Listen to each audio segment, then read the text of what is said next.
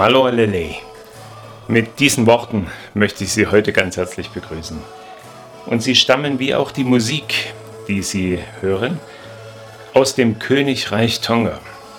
Das Königreich Tonga besteht aus etwa 170 kleinen Inseln mitten im Südpazifik, nördlich von Neuseeland.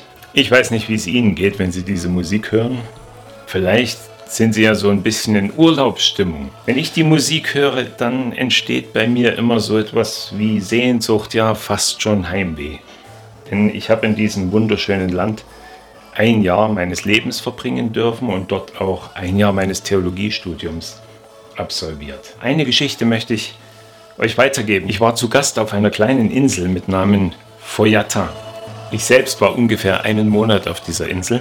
Ich weiß noch, wir hatten einen wunderschönen Abend und saßen noch zusammen, haben miteinander geredet und es war wunderschönes Wetter, blauer Himmel, herrlicher Sonnenuntergang. Und so hatte mein Gastgeber vergessen oder gar nicht dran gedacht, über sein Boot die große Regenplane zu machen. Und sein Boot, das hing an einem 50 Meter langen Seil, das mit einem Pflock am Strand festgemacht war, in der blauen Lagune. Und dann war es so, dass ich mitten in der Nacht von einem Knall geweckt wurde, wie ich ihn bis dahin noch nie gehört hatte. Und ich erlebte dort mein erstes richtiges tropisches Gewitter.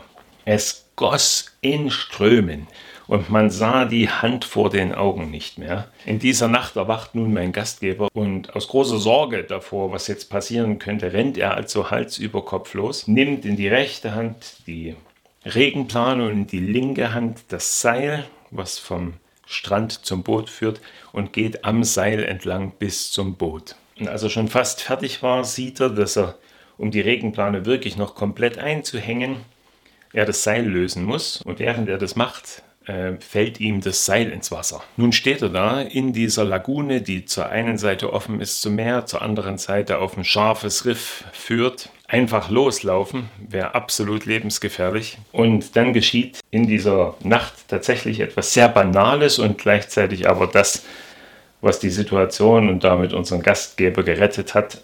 Einer der Gäste musste aufs WC. Mitten in der Nacht. Und er stellt dazu die Außenbeleuchtung von seinem Bungalow ein. Und das Licht drang durch diesen Nebel und hat sich sein Boot geschnappt und ist mit aller Kraft, die er hatte, in diese Richtung dieses Lichts gegangen und hat damit den Strand erreicht. Es ist uns allen klar, wenn es dunkel ist und kaum was zu sehen, dann braucht es Licht und Orientierungspunkte, damit wir sicher an unser Ziel kommen. Wie ist das im eigenen Leben, also mit dem Leben? Gibt es da auch Orientierungspunkte? Braucht es die oder machen wir einfach, was wir wollen? Na, ich finde, es gibt einen Haufen Sachen, an denen man sich orientieren kann.